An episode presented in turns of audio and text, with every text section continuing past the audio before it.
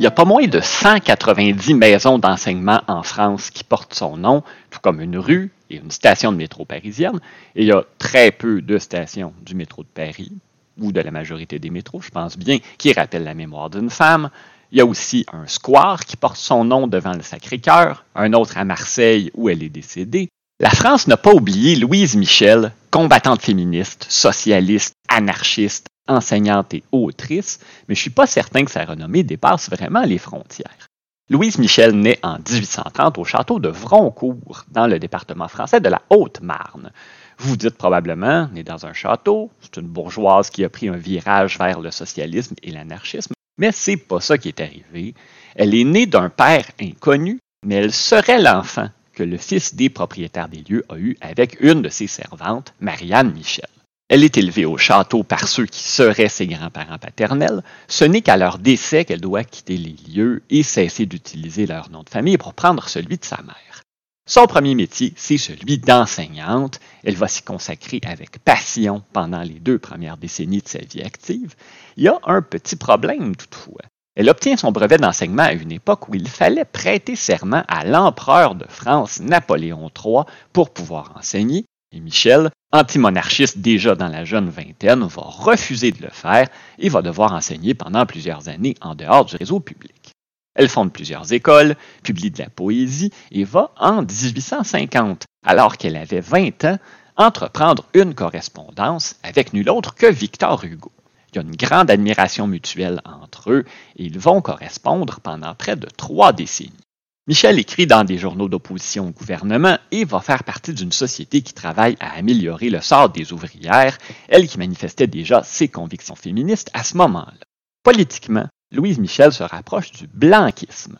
Le blanquisme, c'est une doctrine politique basée sur la pensée d'un nommé Louis-Auguste Blanqui, qui prônait un renversement du gouvernement en place par une révolution pour permettre un remplacement du régime économique et social inégalitaire qui existait alors par un régime socialiste.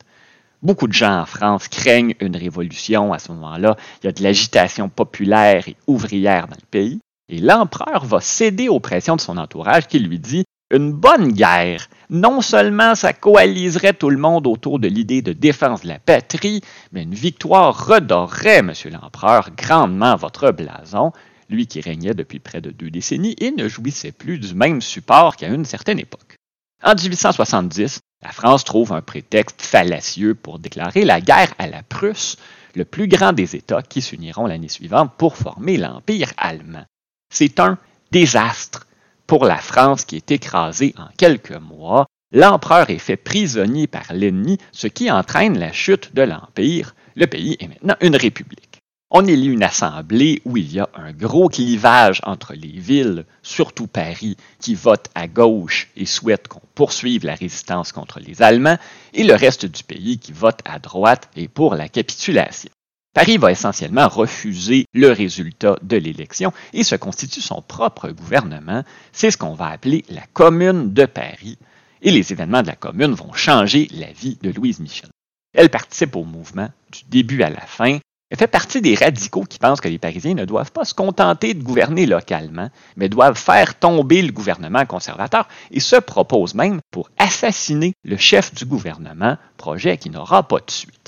Finalement, l'armée restée fidèle au gouvernement élu va réprimer la commune de Paris. Dans le sang, les troupes françaises ont envahi leur propre capitale pour mater le mouvement insurrectionnel et l'agitation sociale qui avait mené à la déclaration de la guerre. Michel participe au combat en tant qu'ambulancière, mais aussi les armes à la main sur les barricades. Elle se signale par sa bravoure elle sera arrêtée pendant la semaine sanglante, comme on l'a appelée, la semaine où la commune est écrasée et où on procède à des centaines d'arrestations et des exécutions massives de résistants. Lorsqu'elle est citée à procès pour sa participation à la commune, Michel demande à subir le même sort que ses compagnons d'armes qui ont été fusillés. Puisqu'il semble que tout cœur qui bat pour la liberté n'a droit aujourd'hui qu'à un peu de plomb, j'en réclame ma part. Sa bravoure va faire sensation dans les journaux. Son ami Victor Hugo lui consacre d'ailleurs un très beau poème. Je vous en cite un extrait. Ta bonté, ta fierté de femme populaire, l'âpre attendrissement qui dort sous ta colère, ton long regard de haine à tous les inhumains, et les pieds des enfants réchauffés dans tes mains. Ceux-là, femme, devant ta majesté farouche, méditait et, malgré la mer plie de ta bouche, malgré le maudisseur qui, s'acharnant sur toi, te jetait les cris indignés de la loi, malgré ta voix fatale et haute qui t'accuse, voyait resplendir l'ange à travers la méduse. Finalement, les juges ne se décideront pas à la faire mourir et vont plutôt la condamner à la déportation. Elle va passer sept ans dans la lointaine Nouvelle-Calédonie, qui, pour la petite histoire, est située tout juste à côté de l'Australie, où la Grande-Bretagne avait déporté des patriotes qui avaient échappé à l'échafaud suite au soulèvement de 1838 au Bas-Canada. Alors qu'elle se trouve au bagne, Louise Michel va redevenir institutrice, faisant la classe aux enfants d'autres déportés, mais aussi aux Kanaks, les autochtones de l'endroit, autant les jeunes que les adultes. Elle va s'intéresser à la langue, à la culture kanak, publiant un recueil de leurs contes et légendes. Et tout au long de sa détention, elle refuse de recevoir un traitement préférentiel parce qu'elle est une femme ou parce qu'elle est connue. Elle est finalement libérée en 1880 et accueillie à Paris par une énorme foule en liesse, mais Louise Michel n'en a pas fini avec la justice. On ne peut pas mater un esprit comme le sien, même en l'envoyant au bout du monde. Pendant sa déportation, elle a pris un autre virage politique et est maintenant anarchiste, mais elle est surtout une humaniste qui va défendre les moins nantis au cours des nombreuses allocutions et des nombreux discours qu'elle va prononcer, souvent à ses risques en 1883, elle est à la tête d'une grande manifestation de chômeurs qui va tourner en affrontement avec la police. Il y a quelques commerces qui sont pillés, rien de majeur, mais Michel sera condamné à six ans de prison et à dix ans de surveillance de haute police, comme on disait à ce moment-là, une forme de probation assez sévère, pour sa participation à l'affaire.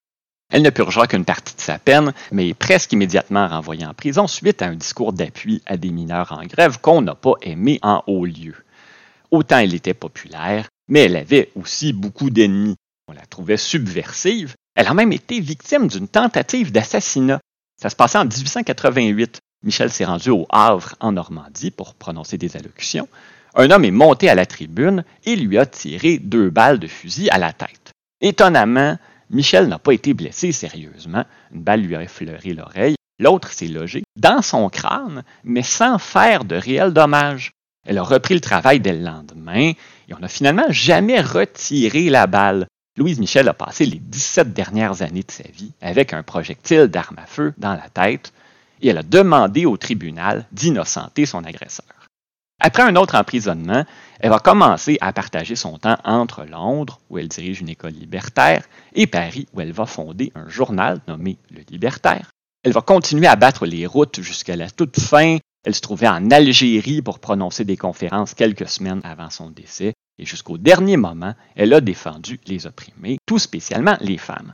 Dans ses mémoires, Michel a dit La question des femmes est, surtout à l'heure actuelle, inséparable de la question de l'humanité.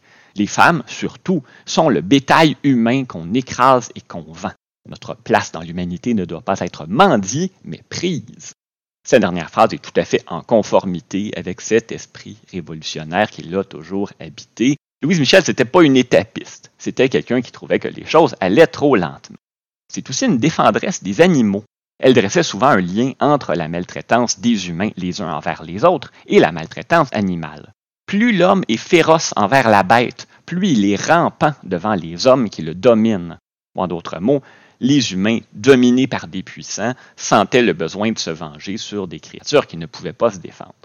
Des milliers et des milliers de personnes sont venues lui rendre, j'allais dire un dernier hommage, suite à son décès en 1905, mais ce n'était pas un dernier hommage. Comme je vous le disais plus tôt, elle est très présente dans la toponymie, elle a été statufiée, et encore aujourd'hui, beaucoup de mouvements sociaux et politiques de partout dans le monde se réclament de sa pensée et de sa droiture.